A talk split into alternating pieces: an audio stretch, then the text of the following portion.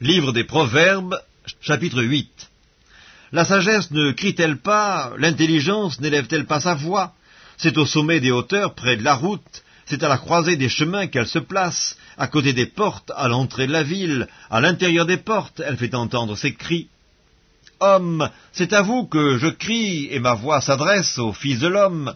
Stupide, apprenez le discernement, insensé, apprenez l'intelligence, Écoutez, car j'ai de grandes choses à dire, et mes lèvres s'ouvrent pour enseigner ce qui est droit.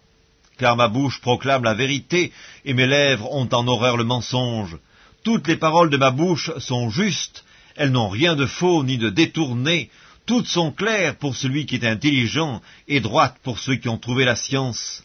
Préférez mes instructions à l'argent, et la science à l'or le plus précieux, car la sagesse vaut mieux que les perles, elle a plus de valeur que tous les objets de prix.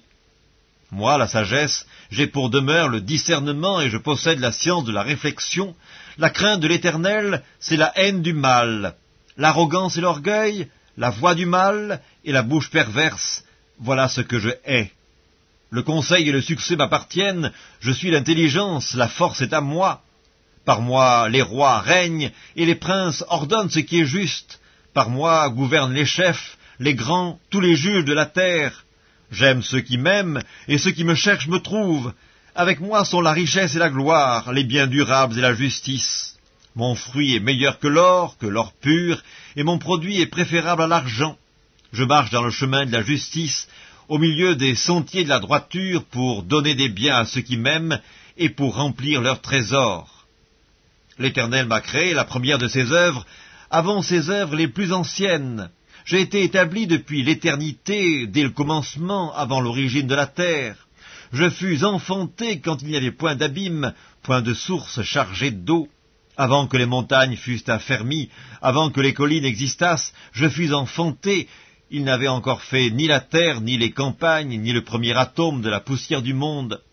Lorsqu'il disposa les cieux, j'étais là lorsqu'il traça un cercle à la surface de l'abîme, lorsqu'il fixa les nuages en haut, et que les sources de l'abîme jaillirent avec force, lorsqu'il donna une limite à la mer pour que les eaux n'en franchissent pas les bords, lorsqu'il posa les fondements de la terre, j'étais à l'œuvre auprès de lui, et je faisais tous les jours ses délices, jouant sans cesse en sa présence, jouant sur le globe de sa terre, et trouvant mon bonheur parmi les fils de l'homme.